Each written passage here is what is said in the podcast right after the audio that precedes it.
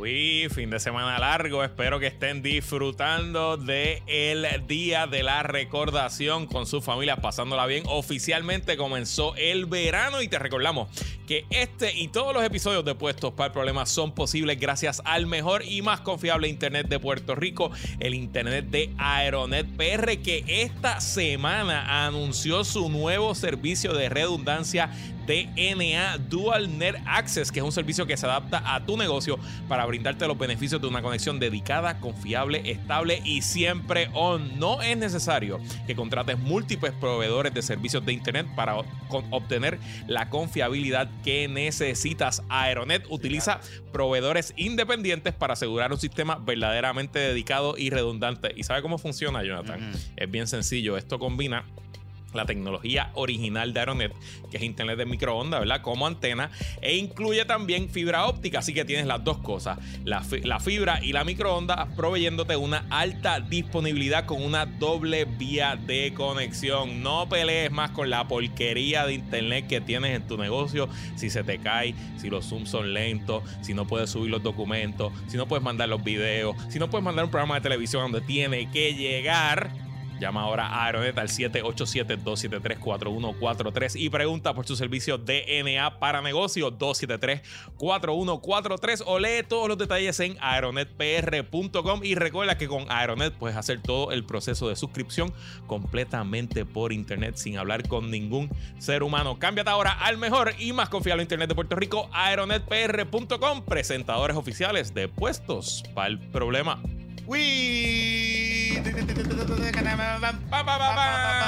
Oye, eh, ¿quién está teniendo un eh, mejor fin de semana? ¿Quién? Eh, Mariano Gales. La matriarca. La matriarca. la matriarca, ¿quién es la matriarca? Pero no es la matriarca de Mariano, o sea, no es la matriarca de Mariano Gales. Y no es la hija de Mariano Gales. Y tampoco es la hija de Mariano Gales, cabrón. La verdad que los fake news en el internet corren cabrón. Y de hecho, no hay fichaje de Mariano Gales. No hay fichaje de Mariano Gales. Sobrino, sobrino. Sobri, deja de estar diciendo disparate, que te pusiste a decir disparate. la ficharon, la ficharon, se supone, o sea, ella fue después del juicio. la ficharon, pero no, pero no, no está público. El que está corriendo por ahí es un fichaje falso. Bueno, se ve hasta, dice abajo Murcielaguina. Sí, porque tú sabes que los fichajes tienen los nicknames, los sobrenombres de, la calle, pues le pusieron de sobrenombre Murcielaguina. Ah, yo lo único que sé es que este fin de semana en Palmas del Mar uh. se celebra. Está fluyendo el champán en Palmas. El, Digo, pero a lo mejor está en un campamento de esos pareciendo, bebiendo, cervezas calientes. a lo mejor ella sí, pero Rita no. No, Rita no, Rita no. Rita en el bronche ahí de Che Daniel. Este, ¿tú crees que qué tú crees que le regaló Rita a Tonito Andreu y, a, y al bufete? ¿Qué le mandó? Una canasta. Una canasta de. De la música de Méndez o algo así. No, creo que le, yo creo que ella lo que hizo fue. Yo lo que hubiese hecho es. Le hubiese pedido a todos los negocios de Palmanova. Ok.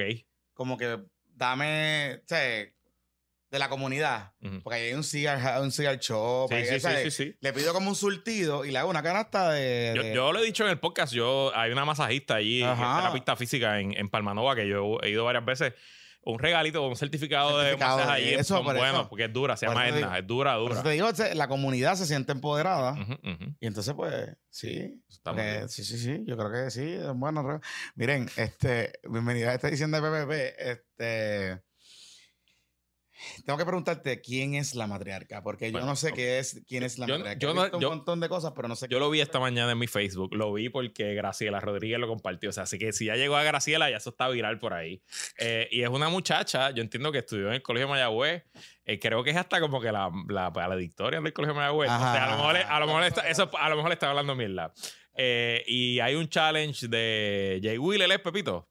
Jay Wheeler. Sí, Jay Wheeler tiene una canción que se llama El Pacto. Este, y es como que. Pero espérate, ¿es una canción de, de, de Jay Wheeler, pero Jay Wheeler llorando o el Jay Wheeler normal? Dice.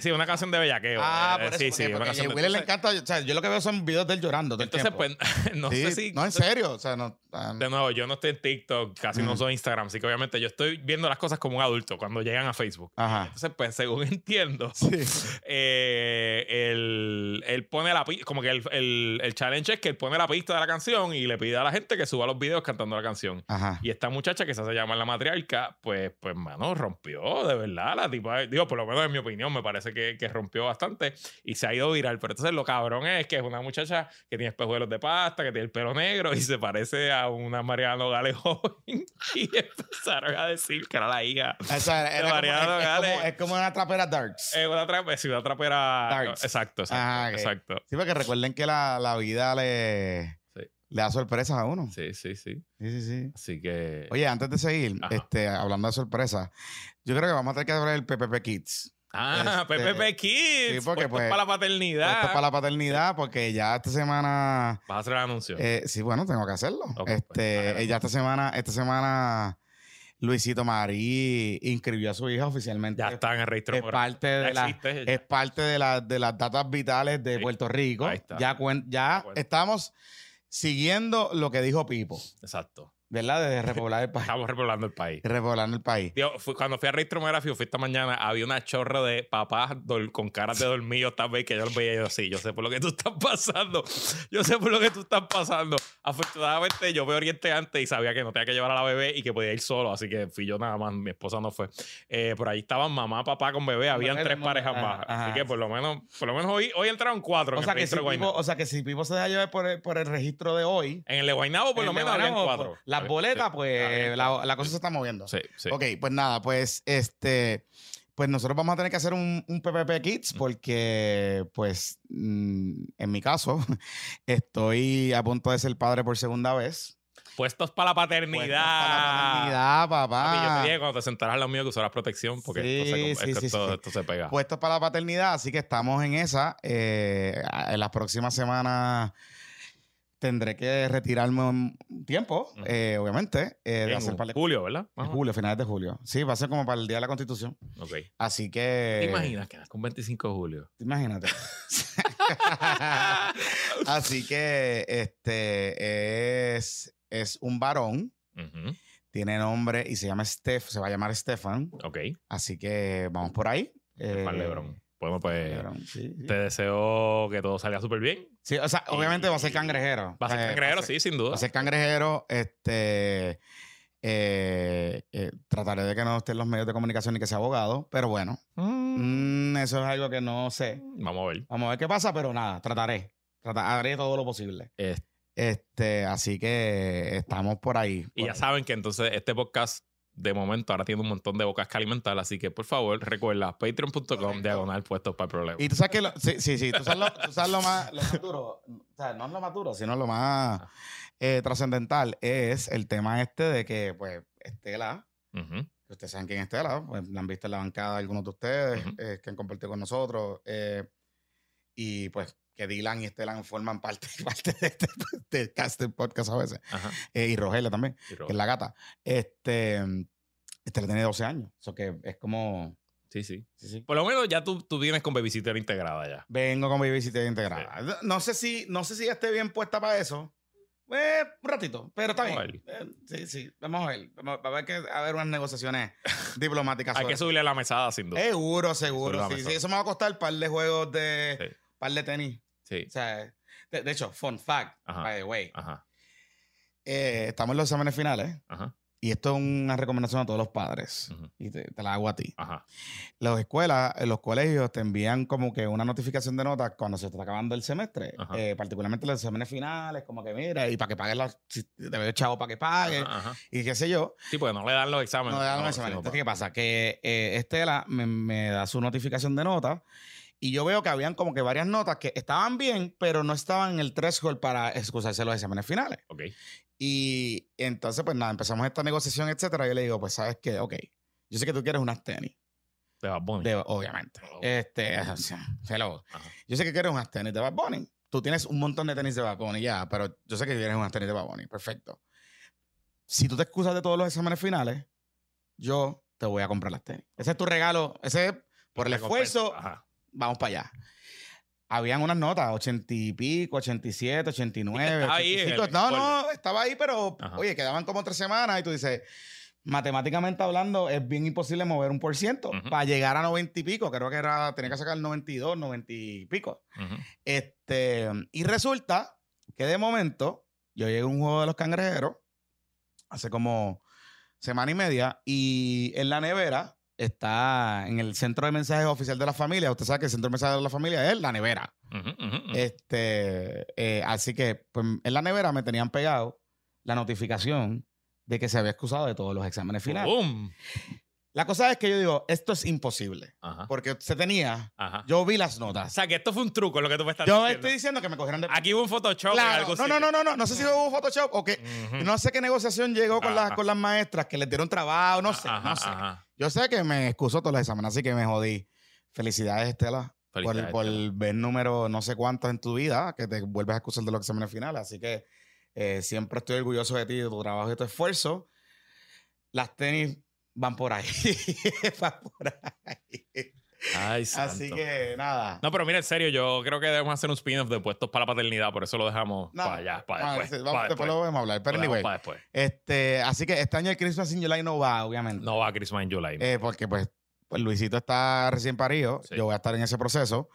Eh, creo que coincide con el receso que nosotros siempre nos cogemos en julio. Exacto. Que usted sabe que nosotros siempre nos vamos a última semana. Cuando y esos feriados, esa última semana de julio, nos, cogemos una semanita. Así que nada, este, pero no. Mantengan sintonía. Y hablando de, temas de schedule, como el lunes es feriado y el martes yo no puedo grabar porque tengo que atender unos asuntos de, la oficina, que obviamente pues no he atendido por un mes.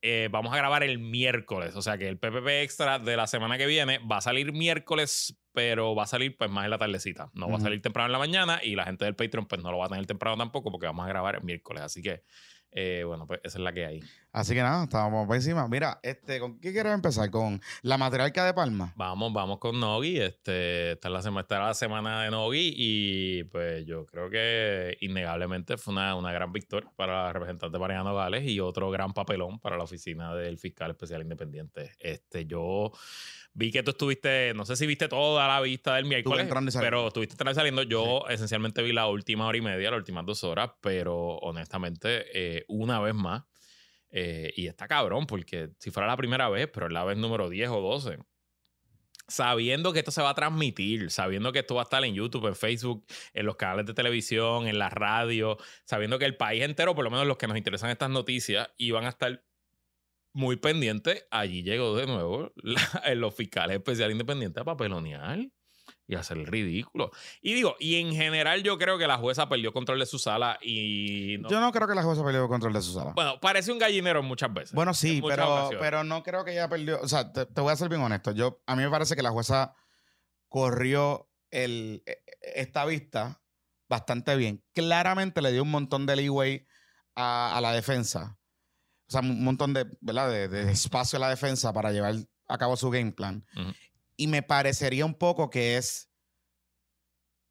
Eh, se sintió un poco intimidada, ¿no? Este, con que la defensa estaba tratando de impugnar su, su estadía allí. Em, pero, overall, yo creo que lo hizo bien. Yo creo que, o sea, Digo, había gallinero, esto siempre pasa, pero yo creo que lo hizo bastante bien. es que eh, ayer en el Zoom, no recuerdo quién fue el que hizo el comentario que nos dijo, yo no soy abogado, nunca he estado en un tribunal, pero sí, así que son los abogados de Puerto Rico, pues esto está cabrón. Pero es que así son. En verdad. Es que así son. O sea, ese comentario que, que dijo tiene toda la razón, pero esto pasa todos los días. Eh, o sea, e, este gallinero y este papelón, esto pasa todos los días. O sea, los, abogados en Puerto Rico, o sea, digo, hay abogados bien serios, bien decentes, que se cogen su trabajo bien serio. Pero somos folclóricos. Pero somos folclóricos. El derecho en Puerto Rico es folclórico. Y en el litigio. Y el litigio es folclórico. O sea, usted ha visto este, vistas o sea, usted ha visto jueces del Tribunal Supremo que se ponen a pelear entre ellos. o sea, esto es folclórico, esto es folclórico. Bueno, pues nada, eh, pasando eso, ¿verdad? ya hoy es viernes, ya esto ha pasado 48 horas. usted debe saber que de los 49 cargos que se le radicaron a Mariano Gales, a su mamá Rita Molinelli y a la empresa que no me, no acuerdo ahora el nombre, solamente se encontró causa para arresto en dos de los cargos ambos contra Mariano Gales, ninguno contra su madre y ninguno contra la corporación. Y fue para el cargo de perjurio, eh, que es esencialmente porque ella en su informe de ética, pues firmó que juramenta, tu juramenta el informe de ética, no puso toda la información.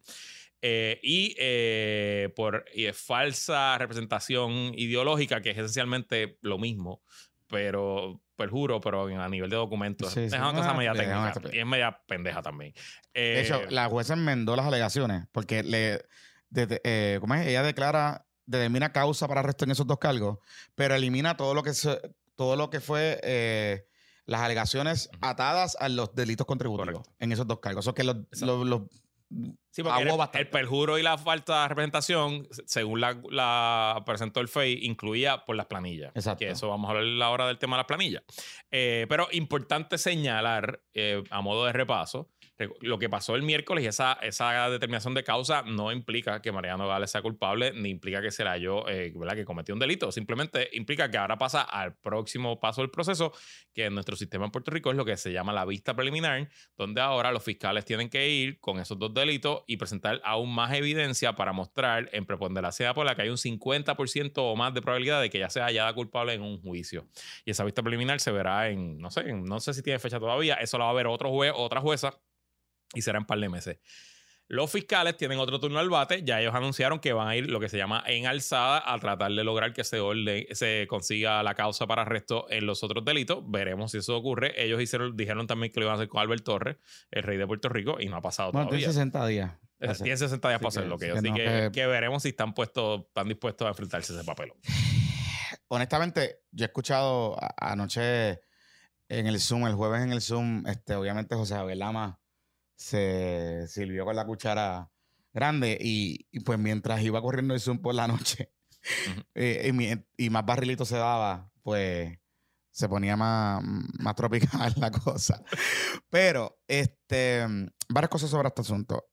Creo que hay un sentimiento unánime entre todo el mundo, abogados de izquierda, de derecha, PNP, populares, independentistas, que si algo le faltaba al FEI para joderse y joder su reputación con el país y, con, y generar masa crítica en la legislatura para cambios en la legislación y posiblemente que tenga hasta la aval del gobernador para cambiar la ley del FEI, me parece que es este caso. O sea, para que usted tenga una idea, este caso eran 51 denuncias, 51 delitos eh, atados, eran 25 delitos con 51 denuncias. O sea, esto significa que ellos tenían 51 oportunidades, 51 oportunidades para tratar de encontrar, que le encontraran causa en algo, en algo de sustancia a, en contra de Mariano Gales, su mamá y la entidad que estaba allí acusada.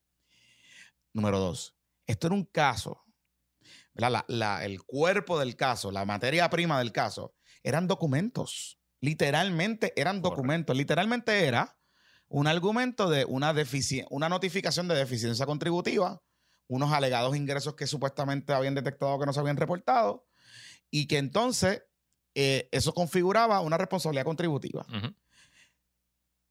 Si había intención o esquema o no, yo no lo sé. obviamente de lo que presentaron no lo sé, pero claramente la jueza no les creyó porque no les determinó causa en ninguno de esos cargos.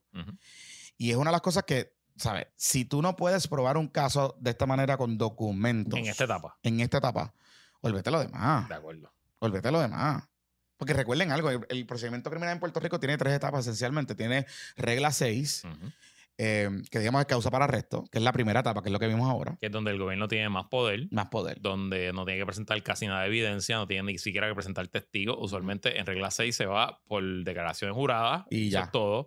Y eh, han escuchado esta frase probablemente. Eh, lo único que el gobierno tiene que demostrarle al juez o a la jueza que ve la, la vista es que hay una cintila de evidencia. Un rastrito, un rastrito. Que en el, en el Patreon alguien preguntaba cómo se traducía cintila de español y yo dije, pues, un chin.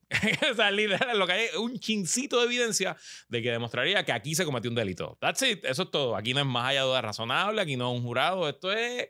Y, y yo no, no tengo las estadísticas, pero no me sorprendería que el 95% de las reglas 6 las gane el gobierno. Sí. No me sorprendería que sea un número así de exagerado. Correcto. Y entonces, el, el no, y, y, la mayoría de los casos, para que tengan una idea, la mayoría de las vistas de regla 6, el gobierno no las radica como vimos en el caso de Mariano Nogales. O sea, no se convierte en un mini juicio. De hecho, ah, correcto. la jurisprudencia Sí, son de 15 minutos. la jurisprudencia del Tribunal Supremo es extensísima y particularmente le establece reglas bien específicas a los jueces de que no pueden convertirse en un mini juicio porque eso no es un juicio. Así que nada. Eh, pero hay una segunda etapa que es una vista preliminar. Esa vista preliminar, el acusado o el imputado de delito, eh, digo que ya está autorizado, ya está acusado, puede renunciar y ir directamente al juicio. En esa vista preliminar, ahí se puede pasar prueba, tú puedes contrainterrogar, puedes hacer un montón de cosas. Y luego de que pase esa, esa segunda etapa, vas a juicio. Así que, aún en estos dos casos que se determinó causa para arresto, en estos dos cargos, delitos, que se determinó, causa para arresto, todavía a Mariana Nogales le queda un, un, ratito ahí. Claro. Para determinar si en efecto se cometió y que tenga que eh, una responsabilidad penal, eh, si, alguna, sobre este asunto. Pero vamos a hablar de las planillas, ya que lo mencionaste. Mire, yo, déjame, déjame contar sí. lo que pasó allí. El FEI llegó con tres testigos. La primera fue una agente de la gente del FEI, Yanira Valdés, que no fue demasiado. Ella simplemente contó lo que hicieron, la investigación no fue nada muy particularmente noticioso. Después vino eh, el señor Héctor Ramón Baludel, que es el subdirector de la Oficina de Ética Gubernamental.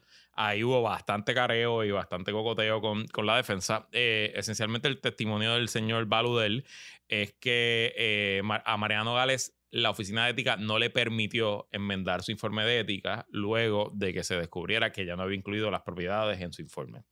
Eh, eh, entiendo que los informes de ética ahora se radican electrónicamente eh, y usted puede entrar si comete un error, que estoy seguro que le ha pasado a docenas de funcionarios todos los años, y lo enmiendan, o incluso si la oficina de ética encuentra un error, que usted se comunican contigo y te dicen, mira Jonathan, se te quedó algo y te lo permiten enmendar. En el caso de Mariano Gales, según el testimonio ese día, como ya había surgido públicamente la controversia, el mismo Baludel, él testifica que él bloqueó el sistema. Es por sus cojones. Y, le, y no le permitió a Mariano Gales enmendar su informe. Y esto es importante porque si ella pudiera enmendar su informe, pues no hay perjurio.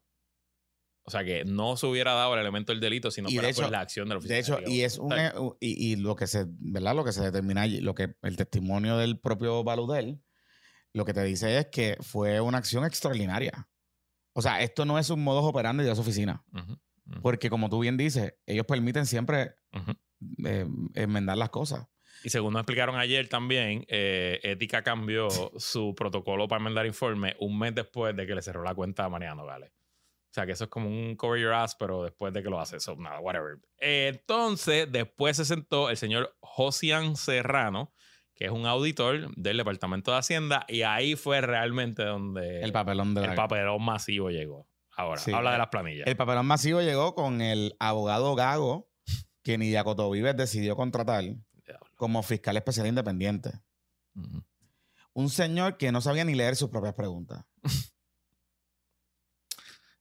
Vamos a hablar claro. Así es. Es la verdad. O sea, es la verdad.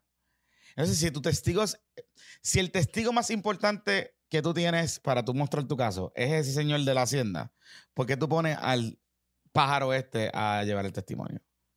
Sin contar que Tono Andreu estuvo, si Tono tiene una voz así bien, estuvo objetando, dale por ahí para abajo. ¿Qué pasa? Cuando llegamos a las contribuciones, esencialmente aquí hay dos cosas, ¿verdad? Y no voy a entrar mucho en el detalle si usted quiere saber, entra a nuestro patreon.com diagonal puestos para problemas. Hay un bizcochito report que le explico eh, varias cosas que pasaron que dejaron fuera. Pero en esencia, hubo varios errores que se cometieron en ese testimonio porque no llevaron a la jueza a eh, fill the gaps. ¿Por qué? Si uno analiza las objeciones que la jueza estaba dando al lugar de la defensa y las preguntas que la jueza hizo, porque hubo un momento dado que la jueza estaba haciendo, eh, estuvo bastante activa en, ese particular, uno sabía que las dudas particularmente que tenía era en la cuestión técnica, ¿verdad? El, marco técnico de qué constituye un ingreso contributivo tributable y qué no. Esencialmente será el caso.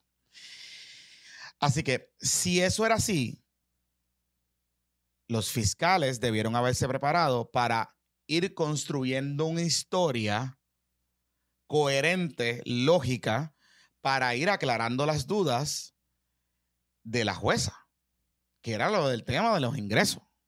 Pues eso no pasó.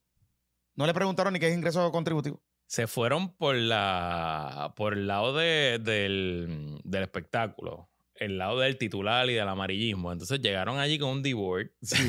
Alguien fue por, alguien fue por temprano por la mañana ese día y montaron el D-board allí y dijeron. Rita Molinelli, Mariano Gales y su empresa no reportaron ingresos y no pagaron ingresos por eh, impuestos por 4 millones, qué sé yo qué carajo, en ingresos por cuatro años.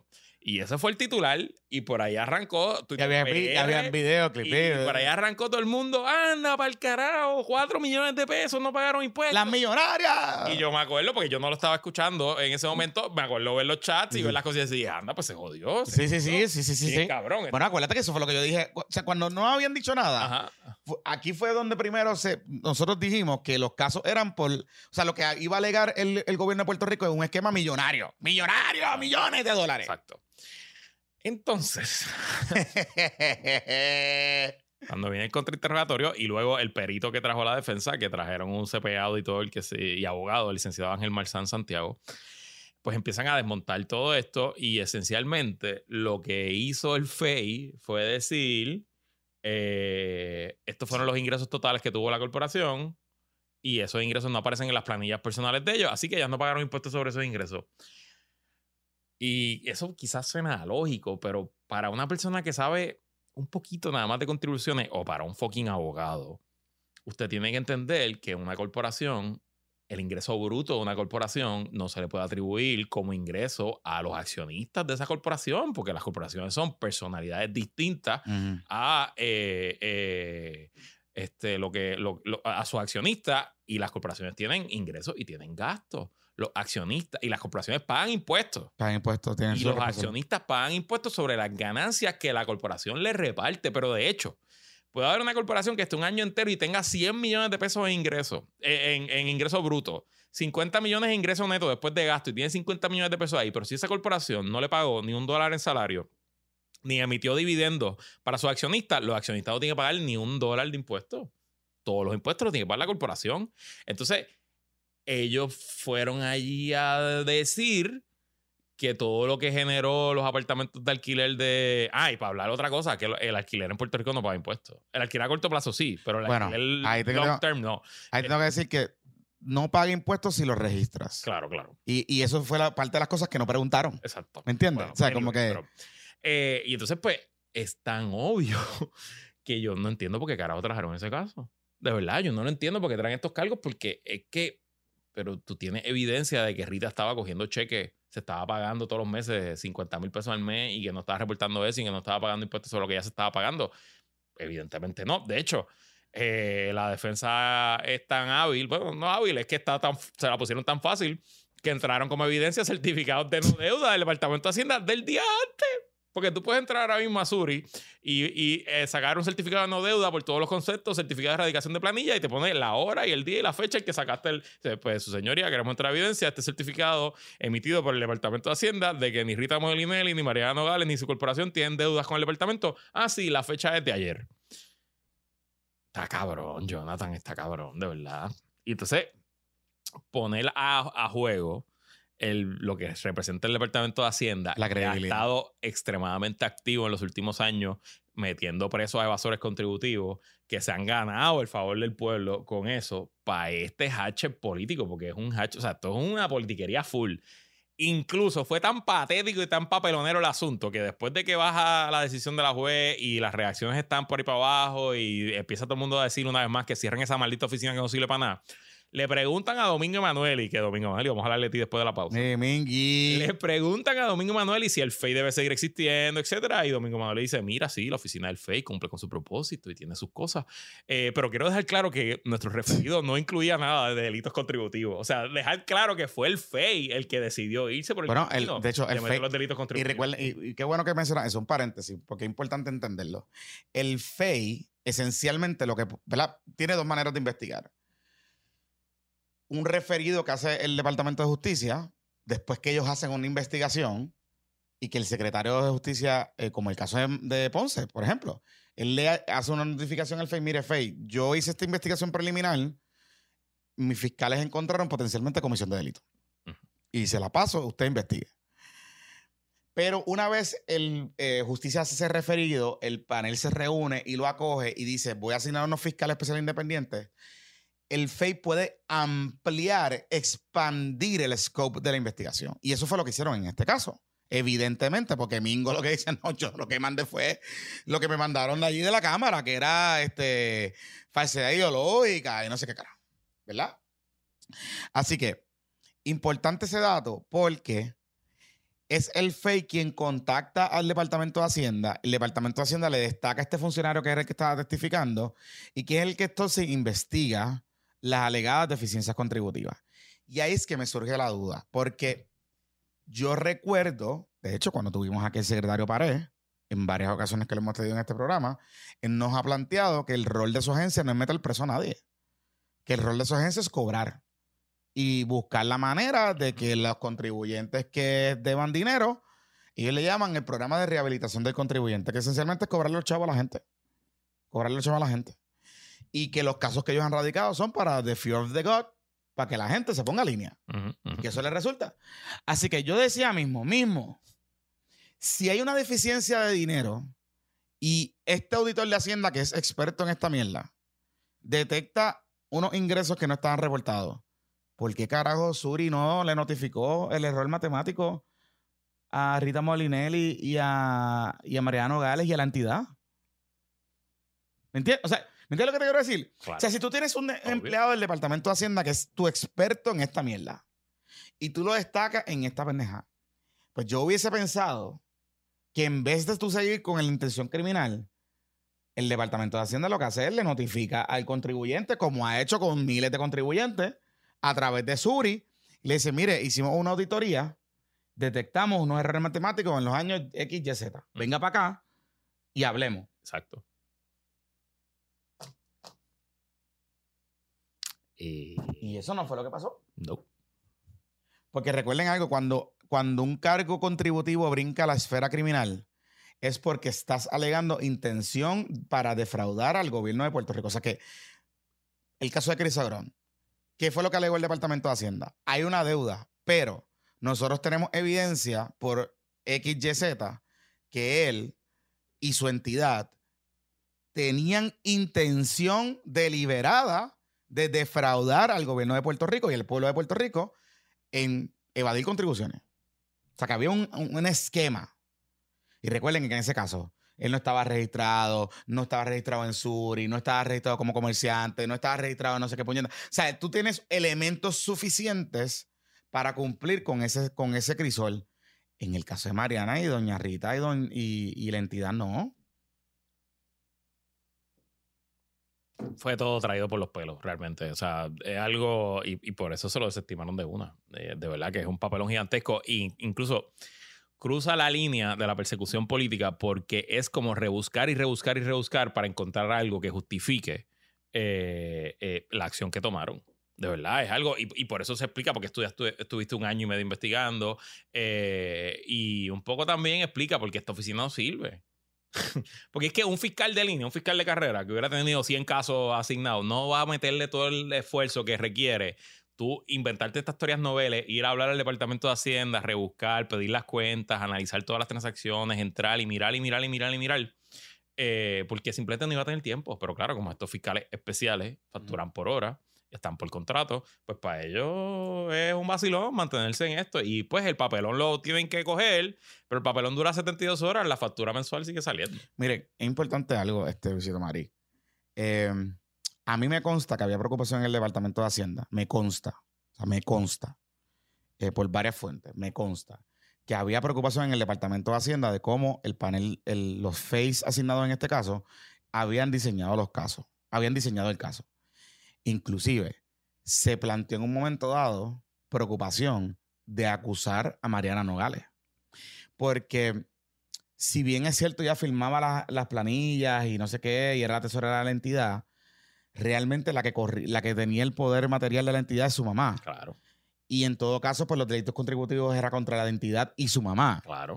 Pues hubiese, se hubiese acusado a través de otro mecanismo. Un fiscal, un fiscal normal, De asuntos contributivos. Un fiscal normal. Seguro. Así que importante, ¿verdad? Entender este asunto porque Ahora puedo entender por qué existía la preocupación cuando veo la línea de preguntas de los morones fiscales especiales independientes en la vista. Ya puedo entender por qué había preocupación de ciertos componentes del Departamento de Hacienda, porque al final del día los que quedan mal parados son ellos. Son ellos. O sea, el secretario de Hacienda no ha hablado en estos últimos días. Pero en este se la tengo que dar a tilapia. Paquito Pared tiene que dar explicaciones. Porque si este, es, si este es el cheat show con los que ellos corren la auditoría en el Departamento de Hacienda, olvídate de volver a cobrarle dinero a nadie. ¿eh? En serio. O sea, para que, para que entendamos esto. La fuerza del Departamento de Hacienda, la fuerza del Departamento de Hacienda, radica específicamente en el poder que tiene de cobrar y en la certeza que tiene de que lo que va a cobrar es correcto o, se, se, acerca a lo correcto. Así que, si tú estás diciendo que tú tuviste un caso que tu auditor estuvo destacado en el FEI, trabajando exclusivamente este caso por un año, y tú no pudiste demostrar y configurar los delitos contributivos a base de una auditoría de tus funcionarios, que básicamente se sentó ahí el perito de la defensa a decir que hicieron un papelazo y que el fiscal especial independiente estaba jugando Candy Crush en allí. Nadie objetó. Pues vaya usted a saber si el secretario de Hacienda va a poderle volver a cobrar a otro influencer los chavos.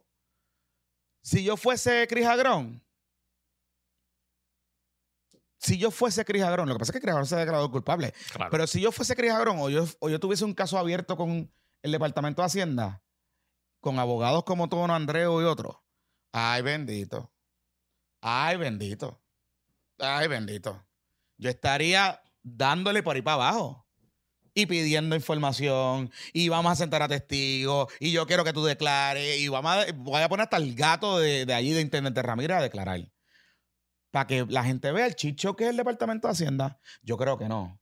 Yo creo que ahí hay gente muy seria y muy dedicada. Y yo me, me parece que esto no es el reflejo de eso. Pero mientras el tiempo sigue pasando, mientras tú tienes gente, políticos como Tilapia Rivera Chats, cuestionando las actuaciones del Departamento de Hacienda por este caso. Ojo, por eso yo decía, el Departamento de Hacienda tiene que salir, el secretario de Hacienda tiene que hablar, porque esto va al corazón de la credibilidad de esa institución. No sé. Y ya pasando al ámbito político. Ajá. Eh, y antes de hablarle de Tilapia y Manuel Natal. Eh, la bofeta de Bofeta Gate.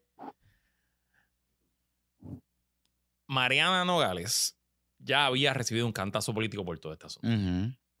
O sea, el mero hecho que se descubriera que ella se lucra personalmente de propiedades que están en la zona marítimo terrestre y que a pesar de su discurso y su ideología política, que yo creo que ella es sincera en lo que cree, pues su familia es millonaria. Eso ya estaba allá afuera. Y estaba adjudicado. Ya eso era conocido. Y el cantazo político que eso le generó, ya eso estaba ahí. No había que meter la presa. No. No había que empezar todo este proceso para que ese cantazo ya le estuviera eh, afectando. Pero lo que el PNP hizo con esto, que pues al PNP le pasan estas cosas. Siempre, siempre. Que es muy enmayado, son muy enmayados. Son muy enmayados y quieren llegar de hasta. Si, si le das así, ellos te quieren comer el brazo entero. Pues como aquí había que meter la presa, como Nidia Cotovive responde a Tomás Rivera Chats y como la querella vino a Tomás Rivera Chats, pues aquí nos vamos hasta, hasta, el, hasta abajo. Y lo que hicieron fue reivindicarla yo creo que ahora esto es incluso de ser un, negativo, yo creo que se convierte en un positivo para Mariano Gales. Es más, voy a ser tan loco que voy a decir que si se diera el milagro y de alguna forma la Alianza Patria tiene mayoría en la Cámara, la presidenta de la Cámara se llama Mariano Gales. Te voy a decir más. Se llama Mariano Gales. Te voy a decir más, Luisito Marí. La contundencia con el que el coordinador general está defendiendo a Mariano Gales no es porque el coordinador general quiere defender a Mariano Gales. Es que el coordinador general está leyendo Read the Room, que ese partido no es Manuel Natal, es Mariana Nogales. Esa es la realidad. No, la energía de la calle es ella. Es Mariana Nogales. Sí. Y, pues, ¿qué tú haces? Pues tú te pegas. a donde tú te puedes revivir. Seguro. Y claro, oye, yo también hubiese hecho lo mismo. Yo no estoy diciendo nada malo con eso. Pero sabemos, sabemos, y lo sé, que la relación entre Mariano Gales y el coordinador general no es la mejor. De hecho, en ese partido nadie tiene buena relación. Nadie tiene buena relación. En ese partido nadie tiene buena relación. Lo mejorcito que ha pasado es que salieron unidos hoy y ahora con esta cosa y qué sé yo y whatever. Así que, olvidad, vamos, o sea, el cantazo político ya estaba de fuera del partido, estaba built in. Y eso estaba factorizado ahí. Ahora, dentro del partido, Mariana Logales es la líder de facto del partido. Ahora mismo, Corillo. Esa es la que hay. Ese partido está construido y diseñado para Manuel Natal, pero no es Manuel Natal. Entonces, ¿qué yo pienso y qué yo veo aquí? Yo no creo que ya la van a encontrar culpable por estos dos delitos. No, yo no creo que pase de vista preliminar. Yo no creo que pase de vista Por lo que te dije de que le cambiaron el sistema, eso, cuando esa prueba entre, ya ahí yo creo que se cae el caso y no hay, no, hay, no hay causa en vida. Así que en ese, en, ese sentido, yo, yo te digo algo, yo creo que honestamente sale reivindicada. Hay un montón de gente que se va a tener que le meter la lengua en el culo. Este, yo sé que algunos de los amiguitos odiantes twitteros, twitteres amiguitos de, Mariana piensan que nosotros estábamos diciendo que la metieran presa. Nosotros jamás dijimos eso. De hecho, las palabras exactas, busquen los episodios. Busquen los episodios. Las palabras exactas de nosotros fueron el caso aparentemente serio y que el, Departamento de Hacienda y el FEI iban a alegar un alegado esquema contributivo millonario. Eso fue lo que nosotros planteamos aquí. Y eso fue lo que yo dije por mi fuente. En efecto, eso fue lo que pasó. Que tenían los elementos para probarlo siempre dijimos que la probabilidad de papelón iba a ser alta, alta, alta. Así que, nada, para adelante. Las reinas de Palmas del Mar siguen. Y pues. Eh, entonces, se acabó el caso, se acabó la vista. Eh, y hubo un incidente en el programa Primera Pregunta de Telemundo con Rafael Lenín López. Ese programa, Lenín estuvo aquí con nosotros un mes antes de, que el programa comenzara. Es a las cinco y media todos los días. Yo no lo veo porque ahora yo estoy al aire en Radio Isla. Eh, pero ellos lo suben después completo. Pero lo suben completo al internet y eh, pues tiene de panelista regular todos los días a el exgobernador Alejandro Padilla y al senador Tomás Rivera Chats. Eh, mientras Lenin entrevistaba al licenciado Ernie Cabán, que estaban hablando del, día, todavía no había bajado la decisión de la jueza, todavía no, se sabía si había causa o no causa. Eh, Lenin estaba hablando con Ernie Cabán, te lo vas, te lo vas a aquel, ¿verdad? Pues, está en su, su, Sí, sí, sí. Está en su salsa, está en su salsa. Eh, y Ernie Cabán está batiendo el, piso con el fake. Y de momento se empieza a oír atrás un. No, no, se entiende lo que está pasando. Bueno, se entiende un poquito porque, porque tú sabes quién las voces de quién es quién. O sea, el tono de voz, tú sabes que era Manuel Natal y alguien. Yo, uh, Manuel Natal es bien la voz de su engola. ¿Cómo es que dice? Como él engola es bastante, bastante eh, fácil de, descifrar que es él. Eh, y Lenin cambia la cara y empieza a mirar, no a la cámara, como detrás de la cámara. Y se tiene un comentario como que está pasando algo. Está pasando un incidente, disculpen, qué sé yo. Y sigue, entonces sigue tratando de mantener la entrevista y ya está como un minuto y medio más hablando. Y dice, y nos vamos a la pausa a averiguar qué rayos fue lo que, lo que pasó. ¿Qué fue lo que pasó, Jonathan Lebron? Bueno, lo que pasó fue. lo que pasó fue que Manuel Natal este, lo habían entrevistado justo antes. Eh, eh, lo entrevistaron justo antes. Y Manuel Natal se quedó en el estudio de Telemundo. Básicamente parece que él quería hacer lo mismo que hizo la otra vez, que, que cogió a Tilapia y le metió un cantazo y Tilapia estaba como que, ay, ay, ay, como que salió de esto. Y entonces parece que en esa entrevista, parece no, en esa entrevista le hace unos comentarios sobre Tomás Rivera Chats. Tomás Rivera Chats y Agapo están esperando en otro lado, no están en ese espacio. Ok. Y que cuenta Agapo al otro día que Tomás Rivera Chats en un momento dado sale corriendo del estudio y que allá se fue un revolú.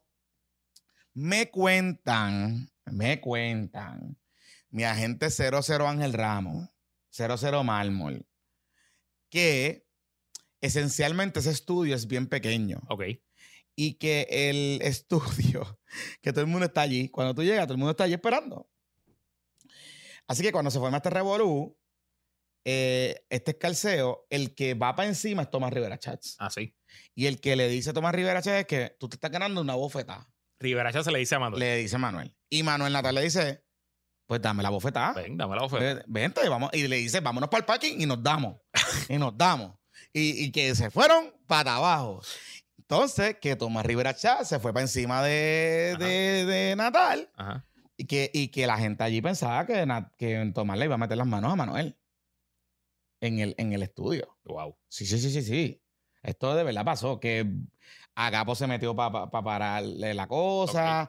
Este, que eh, coordinadores del piso se metieron. Cuando Lenin se ve confundido, es que el coordinador y la gente en el estudio está bregando con eso. Entonces nadie le está diciendo qué carajo está pasando. Porque el, control está en otro lado, que no ve lo que está pasando ahí. Claro. O sea, Lenin estaba hablando, realmente, Lenin le está diciendo instrucciones al control. Como que nos tenemos que una pausa, no sé qué. El control está en una cabina en el carajo. La puñeta, la puñeta. Él no, sabe, él no sabe lo que está pasando en el piso. Este, así que está pasando todo esto. Me dicen que eh, los productores, las productoras allí están de nervios, que eso fue un descojón bien cabrón, que en verdad pensaban que se iba a formar un revolú. Que ellos pensaban que honestamente se iba a formar un revolú. Que esto era Banchi Serrano. Banchi Serrano ahí en el gangster. Sí, sí, sí, sí, sí. Y que el que comenzó la agresión fue, o el intento de agresión, fue Tomás Rivera Chats. Tomás Rivera Chats. Yo honestamente no pensaría que Tomás Rivera se le mate las manos. Tomás ha hecho eso anteriormente, se lo había hecho, él lo ha hecho en conferencias de prensa una vez, yo no sé si tú te acuerdas que en el hemiciclo, él se fue de pico a pico, eh, creo que fue con el Tigre, no, que el tigre el que estaba grabando. Ah, eh, creo que fue con Batia, fue con Batia, y que él le dijo pato a Batia, y, no sé qué carajo. Entonces Batia iba para encima, y él para encima. Y así el, el tipo gesto de Baby Boom, como que, te voy a dar, pero agárrame, pero te voy a dar. Te voy a... Eso era lo que estaba pasando. Ok, ok. Este, pero que Manuel Natal aparentemente decía que, que fuéramos para el parque y nos metiéramos las manos. Después, eh, Rivera Chat hizo una entrevista no Noti donde él dijo que en efecto que le dijo que no aguanta, que no le da una oferta porque no la aguanta. Que no la aguanta. No sé. Tomás Richard. Te voy a decir algo, te voy a decir algo. Tomás Richard grande. Te voy a decir algo. Obviamente, como dice nuestro amigo Carlos Agaldía, primero los más paleros son los primeros en cantar foul. Y ahí eso está retratado Tomás Rivera Chats. Algo está pasando con lo que hace Manuel Natal que tiene a Rivera Chats sí. bien por el techo. Y eso es obvio, es, evidente y lleva pasando ya un par de semanas. Y lo tiene y, y Matal lo tiene leído. Lo, tiene, leído. Y lo saca por el techo y le encabrona y hay algo que le, le revuelca el estómago y lo pone errático y Tommy no es errático. Tommy siempre ha sido bravucón. Pero Tommy no es errático. pero errático no es. Y lo tiene errático. Lo tiene no quisiera pensar, porque Manuel Natal ha hecho unas expresiones que apuntarían a que a Tommy lo van a arrestar. Lo van a arrestar o que lo están investigando los federales. Eso es lo que él dijo, que se levante temprano. Se lo dijo al día después en Guapa. En a Guapa. A Aixa. lo estaba entrevistando. Ahí se lo estaba entrevistando y le dijo, ah, que se levante tempranito todos los días. Porque, porque escribió un mensaje a las 4 de la mañana. Bueno, ya que está a las 4 de la mañana, que esté, espero que, que coja el traje que se va a poner porque le van a tocar la puerta. Ajá. Ah, y le dijo que es un corrupto en Isabela. Él dice eso de Isabela. ¿Sabes por qué lo dice? ¿Por qué? Porque los caballos de Tommy se guardan en un establo entre Isabel y Moca. Por ahí es que está. Ah, ok. Por eso es que menciona ese asunto. Sí, por eso es. Por eso es. Pero sí. Aparente alegadamente. Para dejarlo claro, ¿verdad? Porque yo no estaba ahí. Yo no he corrido los caballos. Ese que dice, es corrupto en Isabela, corrupto en Trujillo Alto y corrupto en otro eh, lado. Exacto. Sí, sí, pero, pero ahí importante con, con el asunto de Tommy, eh, corrupto en San Juan también. Ahí el asunto con Tommy es que hay unos cuestionamientos legítimos que no cuadran los, o sea, digamos, las cosas que tiene, los caballos y no sé qué carajo, con los ingresos de vengados como político. Está bien, no sé, o sea, yo no, no, esto viene de años, nunca le han podido probar nada. Pero algo hay. Porque Tomás no es así. A menos que esté chochando. Puede ser, que puede, puede ser, puede ser. Pero, como te digo una cosa, te digo otra. Eh, yo no creo que al final tampoco esto ayuda mucho a Pablo ¿Por qué? Porque esto reafirma lo que ya mucha gente piensa de él, que es un inmaduro, que es volátil, eh, que no va a los issues importantes. Y entiendo que si a ti, si tú amas a Manuel Natal, tú lo estás amando por esto. Pero si tú odias a Manuel Natal, lo estás odiando por esto. Y al final, yo creo que, pues, como dice el dicho, eh, si te vas al fango a pelear con el cerdo, pues te vas a enfangar tú también. Está bien, pero fíjate, yo lo que te digo, o sea, sí, te puedo comprar esa teoría también, pero el tema es que a un bravucón como Tommy, tú vas a él, ¿me entiendes? Si tú quieres, si ya tú tienes leído a Tommy como lo tiene leído, y como él sabe que, él puede sacar a Tommy por el techo, y se le da fácil. Esa es la cosa, que a Natal, a Natal, o sea, a Natal jode y, papel. Es más, a Natal no se le da ni fácil con Carmelo Río, con Cashwell. o sea, con Carmelo. Es más, él sale por el techo con Carmelo. Pero con Tomás lo tiene leído. Y lo tiene leído desde el día que fue a primera pregunta, aquella vez que Tomás salió a Chocao. Porque después, ¿te acuerdas de ese día que después Tomás, como que en el, mismo programa, como que se quedó medio, medio, como que struggling, como que no sabía cómo que carajo reaccionar? Y él no viene a reaccionar hasta el otro día, que empieza a caerle encima en Noti1 y no sé qué carajo. Y yo me parece que, que yo lo único que puedo pensar es que algo está pasando. Algo puede estar pasando que Tomás puede estar cagado. Es lo único que puedo pensar. Para que esté así de errático, Luis. Algo está pasando. Ya veremos. Mira, vamos para la pausa. Vamos a la pausa. Vamos a hablar de Dark Mingo. Eh, Mira, ¿no han aprobado el cambio o aprobaron el cambio? No han aprobado el jodido cambio, me cago en la madre. Ay, Dios sea Dios. Es que hay un cambio, esto, paréntesis rápido puesto para los cangrejeros. Ayer fue el trail deadline del BCN, será la fecha límite para hacer cambios. Y a las 11.55 de la noche, los cangrejeros sometieron un cambio con los cangrejeros de Fajardo, donde los cangrejeros recibimos a Emi Andújar y a. Ay, Dios mío, este, a este muchacho que es centro, a, Chris eh, Bailey, ¿verdad? Exacto. Brady, Chris Brady, a cambio de Nube Rivera y. Eh, este muchacho que traímos de Macao hace poco y que lo usa. Y Timash Parker que lo usamos y 100 mil dólares. No, no, Timash Parker que no lo usan porque no lo usamos, jugó como 5 minutos. Le estamos pagando para que esté en el banco viendo los juegos. Gracias, Xavier. Y, Te queda cabrón eso. Y, pues la liga todavía a esta hora que estamos grabando a las 2 de la tarde todavía no ha aprobado el cambio.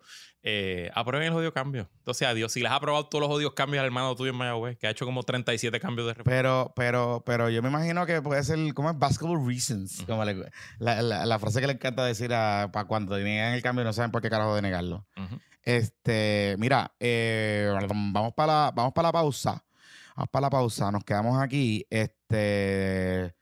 Patroncito Pyme. Dile quién, quién está Bueno, este PPP es traído ustedes por otro podcast. Oye, un podcast que se pasa rompiendo noticias. No sé ¿Ah, si te diste cuenta que fue en la trinchera con Cristian Sobrino que nos enteramos que va a haber primaria en Proyecto Dignidad. Porque sobrino. confirmaron el chisme que nosotros habíamos tirado aquí. Sobrino entrevistó a. A Nora, a Donorita. Eh, creo que hace dos semanas y a Nora dijo que ya va a correr para la gobernación y que no le importa si es por asamblea, si es por delegado, si es en primaria, que ya va a retar al doctor César Vázquez. Así que habrá primaria en Proyecto de Dignidad. Así que ya sabes que en la trinchera con Cristian Sobrino puedes escuchar conversaciones profundas con figuras de alto perfil y todos los relieves de la discusión pública de Puerto Rico, desde los miembros de la Junta de Supervisión Fiscal, comentaristas políticos, senadores, representantes, activistas troleros y hasta podcasteros como el bizcochito Jonathan Lebron Ayala y el cabezón de Luis Herrero. De hecho, yo tuve un episodio con él hace como un mes. Todos se sientan con Cristian Sobrino para discutir de forma relajada, relajada e incisiva y debatir los temas más controversiales que otros programas no tocan ni con una vara de nueve pies. La Trinchera con Cristian Sobrino publica semanalmente y está disponible en Spotify, Apple Podcast y todas las demás plataformas de audio de podcast.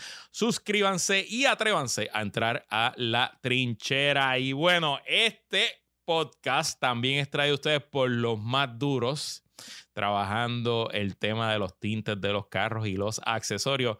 No sé si viste que esta semana nuestra patroncita y secretaria de actas, Mari, que es una de las propietarias de JM Accesorios, subió una foto que le llegó un carro allí al taller que parece que el primo de alguien le puso los tintes al carro y eso estaba todo lleno de burbujas de aire. Ah, una, chapucería. Una chapucería, sí. No gastes el doble, evítate la chapucería, vete con los que más saben. JM Accesorios, que trabajan accesorios para autos, luces LED, tablillas, tuercas, Benvisor, sistemas de volantes para autos, marcos de tablillas, radios y sistemas de audio. Instalan varios tipos de tintes industriales para autos, incluyendo los tintes de cerámica con corte digitalizado, lo cual agiliza la instalación y previene accidentes a raíz del corte en el vehículo. Trabajan siempre con cita previa. Comunícate al 787. 649-7867-787. 649-7867. Búscalos en Facebook como JM Accesorios PR. JM Accesorios está localizado en Canóvanas y hablen de lunes a viernes de 8 a 4 y los sábados de 8 a 3 de la tarde. Y bueno, de regreso ¿Apuestos para el problema? Mira, este. Hmm. Darmingo. Darmingo. Mingo Manueli, que es el secretario de Justicia, está como Zero Fox Given. El héroe que nos merecemos, no nos merecemos, pero el héroe que necesitamos. Es más, eh, Pepito, ¿tú tienes el audio ahí? Tienes el video. Tienes el video. Vamos a ver el video de, de okay, esto es, No sé si lo íbamos a hablar en el podcast, pero hay un proyecto nuevo eh, para regular el aborto de, de Joan Rodríguez Bebé, específicamente, específicamente para... Eh, Añadir un consentimiento es como un no, no permitir que las menores de edad se terminen su embarazo sin el consentimiento de sus padres. Por ahí va el asunto, ¿no? Ellos, después, del, después de que fueron derrotados los proyectos de aborto de en la Cámara, pues eh, Joan Rodríguez Bebé ha estado buscando otros ángulos de por donde atacar el asunto y mantenerse relevante. y tener un win, tener un win, porque no han tenido un win. No, y mantenerse relevante porque al final del día esto es lo que, esto es lo que motiva a ese partido y lo que la mantiene a ella y a la militancia viva. Entonces, a ellos han la han em, emprendido contra las clínicas de aborto. Esencialmente ellos eh, han buscado todas las formas, les radicaron una querella, están buscando que haya acción oficial en contra de las clínicas de aborto y este proyecto va por ese asunto. Así que eh, sustituyeron, a, perdón, radicaron este proyecto, hubo vista pública ayer jueves eh, y mm, citaron a testificar al Departamento de Justicia. Interesantemente, el Departamento de Justicia, que puede mandar a cualquier abogado, mandó al propio secretario de Justicia a dar su opinión. Y en el careo, pues sucedió esto. Este video es cortesía de Noticentro Guapo.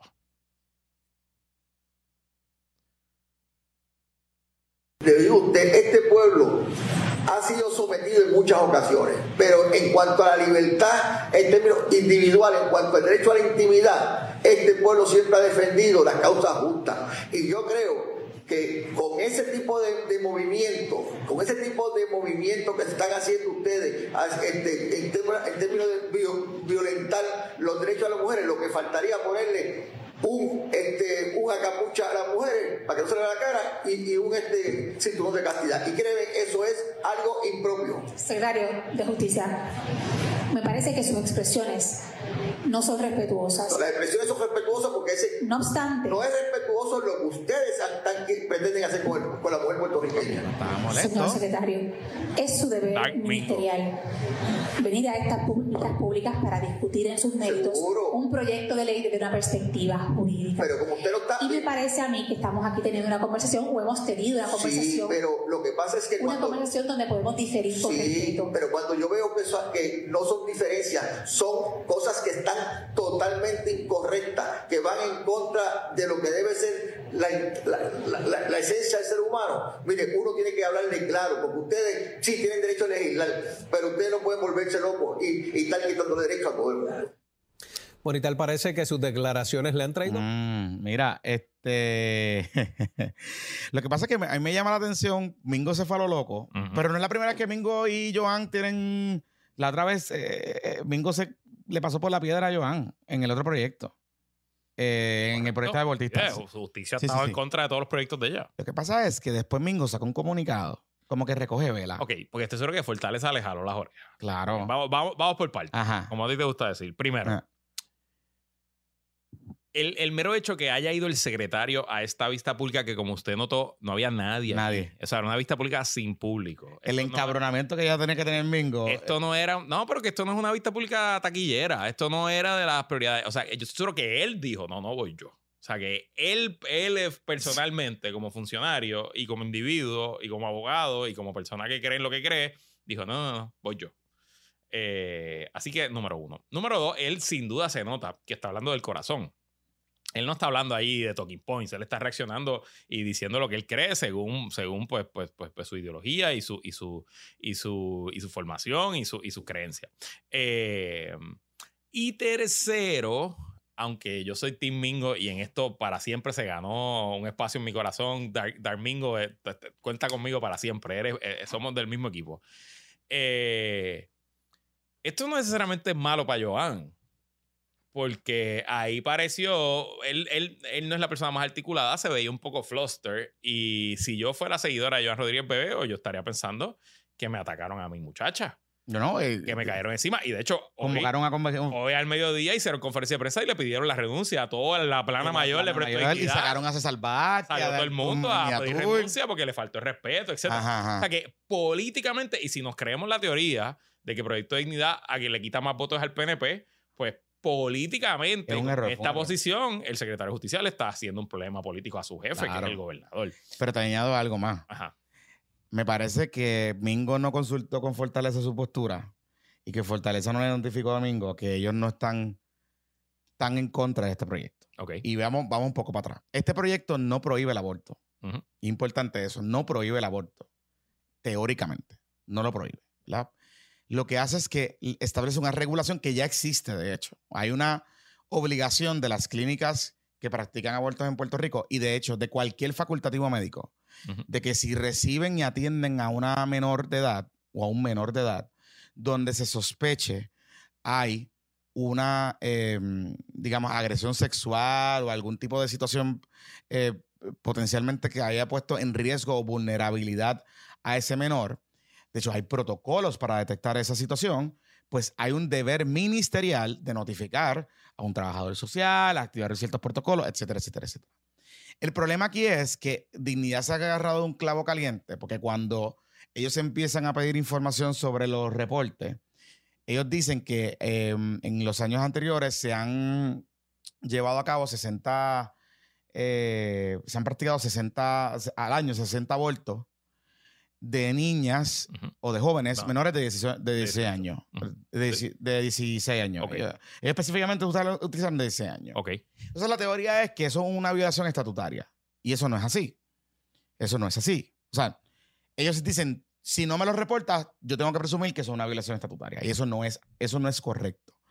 Así que es importante porque aquí siempre se ha dicho que las clínicas de aborto no reportan y no hacen y no llenan información. Eso es incorrecto. El Departamento de Salud en reiteradas ocasiones lo ha dicho. Ellos tienen una división que regula esto y le piden a las clínicas de aborto que les envíen las informaciones. Creo que todos los meses tienen que llenar un montón de informes sobre este asunto. Y hay un eh, informe estadístico que se levanta. Así que em, eso, eso por un lado. Y por el otro, el problema que tiene este proyecto es que demoniza de nuevo las clínicas de aborto. Ese es el problema que tiene el proyecto. Correcto. Porque en teoría, si hay una preocupación con el tema de que eh, las, jóvenes eh, están acudiendo en masa a interrumpir su embarazo y con los riesgos potenciales que eso puede tener y que sus padres deberían estar informados, pues eso puede ser un asunto. Pero si lo que estamos hablando es de 60 casos en un universo, yo no sé cuántos abortos se practican al año en Puerto Rico, y que dentro de ese universo pues hay un argumento de que las clínicas están reportando o no potenciales violaciones o, alegados, o alegaciones de, pues hay que revisar el protocolo en todo caso. Eso puede ser algo ahí.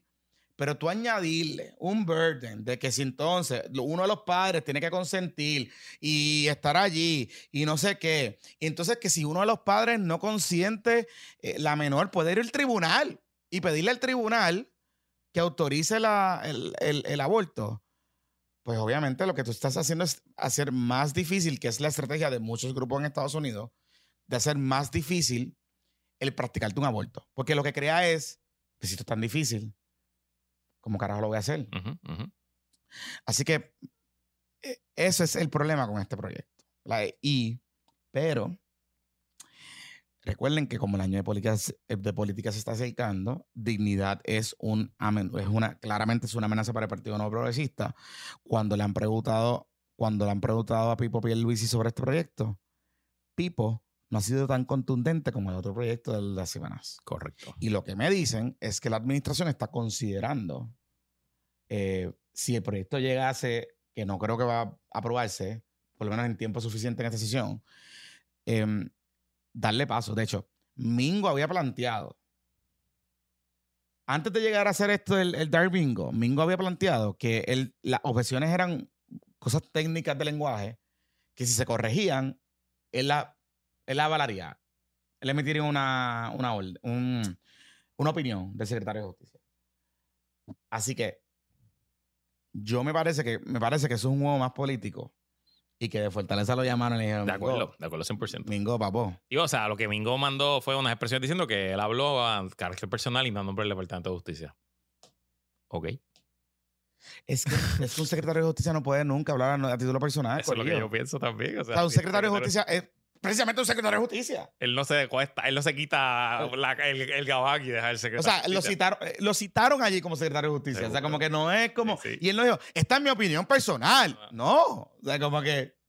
Pero nada, pero me alegro. gracias, gracias Dark Bingo. Dark eh, Bingo. Te ganaste mi admiración. Yo creo, y, digo, y le, ayudó a recaudarle unos chavitos de dignidad, porque estoy seguro sí, no, sin duda. Mira, ya para ya despedirnos, eh, esta semana, la semana pasada, de hecho, el municipio de San Juan aprobó la, una ordenanza para regular los Airbnbs, los alquileres a corto plazo. Este, qué, qué, es lo que tiene que hacer? Nada, esencialmente bastante sencillo. Crea un registro. Eh, es obligatorio ahora. Eh, la, entra en, en, vigencia en seis meses, o sea que no es obligatorio todavía, pero pronto. Eh, si usted opera un alquiler a corto plazo en San Juan, es obligatorio que usted se registre con el municipio. Crea dos tipos de, de de hospedaje. Uno es si usted utiliza uno o dos, o, sea, es un hospedaje compartido. O sea, usted vive la propiedad y uno de los cuartos lo alquila, pues tiene que pagar 100 dólares al año. Si de la totalidad de la propiedad se utiliza para alquilar a corto plazo, tiene que pagar 500 dólares al año, tiene que cumplir con unos seguros, tener unos asuntos, tiene que ser inspeccionado, eh, etcétera, etcétera. Ese es esencialmente lo que, lo que hace el, proyecto. Eh, y lo regula porque pues crea visibilidad, pero no, no impone ningún tipo de requisito en cuanto a sectores, no habla del viejo San Juan versus Puerto Nuevo. Eh, eh, aplica uniforme en toda la jurisdicción del municipio de San Juan. Eh, según la plataforma esta AirDNA, en San Juan hay como un poquito menos de 4.000 Airbnbs. Así que esto le dejaría al municipio casi como 3 millones de pesos al año que para el municipio de San Juan, eso suena mucho dinero, pero el municipio de San Juan tiene un budget de un billón de pesos, o sea que tampoco es que estamos hablando de que le genera un montón. Pero claro, es un primer paso en crear visibilidad, porque si existe un registro, pues vamos a saber a, a ciencia cierta eh, cuántos Airbnbs hay en Puerto Rico y a la misma vez, si hay Airbnbs que no están cumpliendo con el registro, pues le da poder eh, y autoridad al municipio de San Juan a intervenir con esos alquileres a corto plazo y responder a, los reclamos de diversas comunidades en la ciudad capital que han, pedido control sobre este asunto. Pero lo que no ha salido todavía es que en el Capitolio se está moviendo un proyecto eh, sobre el tema que lo está teniendo la Comisión de Turismo de representante Cheito, este, Dios mío, ¿cuál apellido Cheito? Madera. Rivera Madera, José Rivera Madera. Este, y el proyecto, que es el P de la C 1557, eh, ya salió de la Comisión de Turismo y debe ser discutido en el floor en algún momento antes de que termine la sesión. El proyecto lo que está es facultando a la compañía de turismo como entidad líder en delinear la política pública de la industria e implementar esta ley. Eh, o sea que básicamente le quitaría eh, la potestad a los municipios de regular los Airbnbs y se regularían a nivel de todo Puerto Rico a través de la compañía de turismo, que de hecho eso es lo que Airbnb quiere. Airbnb, eh, Brian Chesky, el CEO de Airbnb, le dio una entrevista al Nuevo Día hace como tres semanas, eh, diciendo que ellos no se oponen a la regulación, que ellos son regulados en, cientos de jurisdicciones alrededor del mundo, pero que ellos lo que quisieran es que haya una sola regulación para Puerto Rico, no que hayan 78 regulaciones. Claro, claro, claro. esa es la teoría Foundation for Puerto Rico. Claro. Nada, para que sepi. Seguro. Por eso es que Foundation está... Es lo más lógico. Es lo más lógico. Lo que pasa es que Ahí es, que, ahí es que viene la cosa. Aprobaron el cambio. Lo acaba de subir el BCN a. Está bien, pero si Javier no lo va a poner a jugar. Aprobaron el cambio. Javier no lo va a poner a jugar. Santurce campeón. Santurce campeón. Okay, Javier no lo va a poner a jugar. Ya, perdón, continúa, continúa. Teníamos a Tima. No, coño, pero. Dos jugadores grandes. No los, no los machaba. Vamos a ver, vamos a ver. No los machaba, puñeta. Es verdad, es verdad. Yo sé que lo estás diciendo, pero puñeta. Lo... Vamos, ok. Pero nada, anyway. Fuck it. Ajá. Estabas hablando de. déjame que se me quite el encabronamiento. mira, estoy zen. Estoy, mira. Ok. Miren el problema que tiene, que tiene Foundation for Puerto Rico y que tiene eh, Airbnb. Y todas, VRBO y todas esas cosas. Hay una cosa que se llama Home Rule. Y particularmente los municipios en Puerto Rico, el poder, o sea, el código político establece en Puerto Rico y le da un poder cabroncísimo a los municipios de establecer sus reglas en sus delimitaciones eh, territoriales. Que esas pueden incluir impuestos que no pueden exceder, hay unos aspectos de razonabilidad y no sé qué carajo. Pero, particularmente en el tema de la propiedad, los municipios tienen un cojón de poder.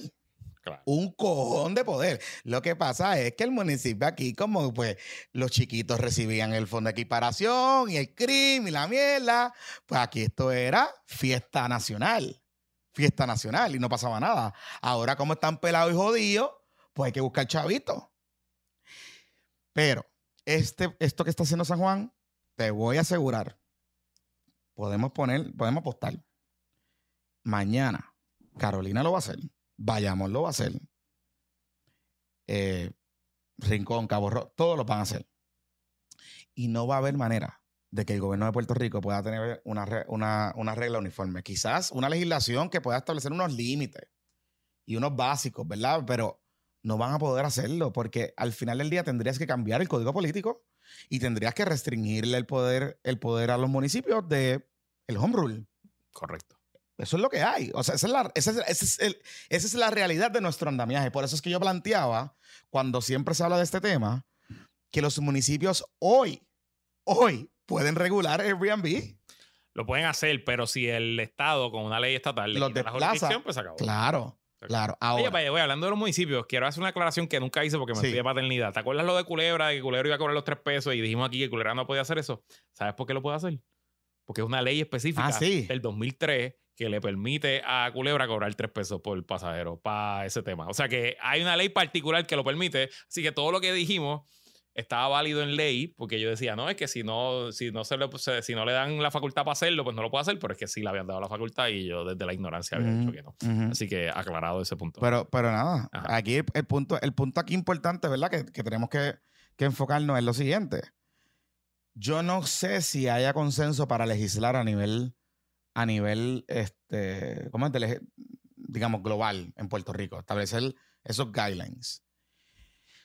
Porque mm, sería bien cuesta arriba para un ejecutivo en año electoral, preelectoral que de momento lo que pudiesen generar ingresos en los municipios vaya al pote en un double whammy de la compañía de turismo. Claro. Porque ya la compañía de turismo genera su chavita. Ya cobra su 7%. ¿Entiendes?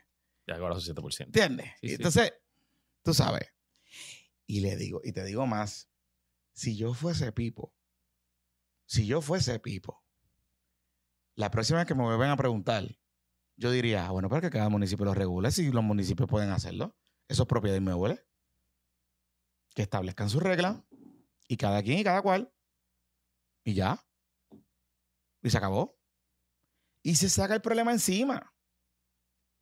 Mira, la ley, el proyecto de ley de Cheito crea un registro de hosteleros eh, y obligaría a todo el mundo a registrarse eh, en la compañía de turismo y pagar 500 eh, dólares.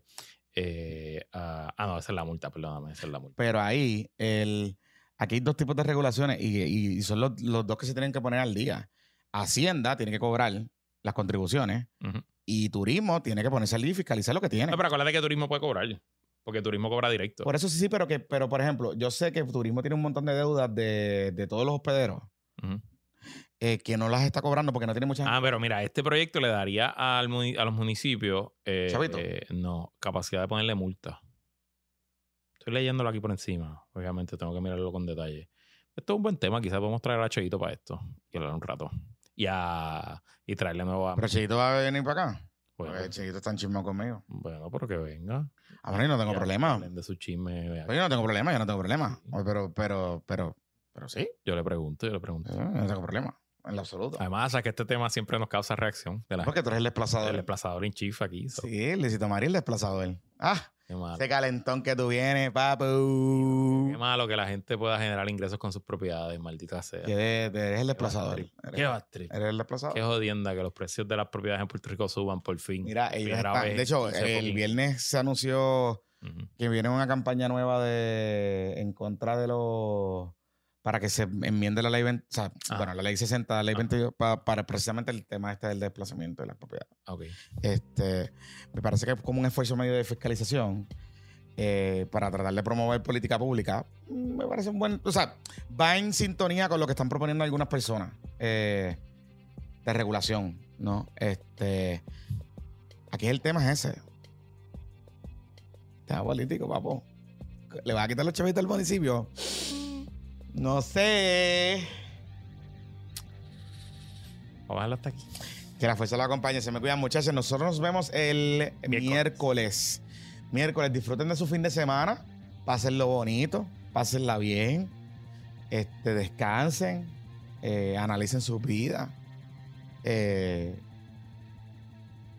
y que la fuerza lo acompañe. Se me cuida, muchachos. Bye.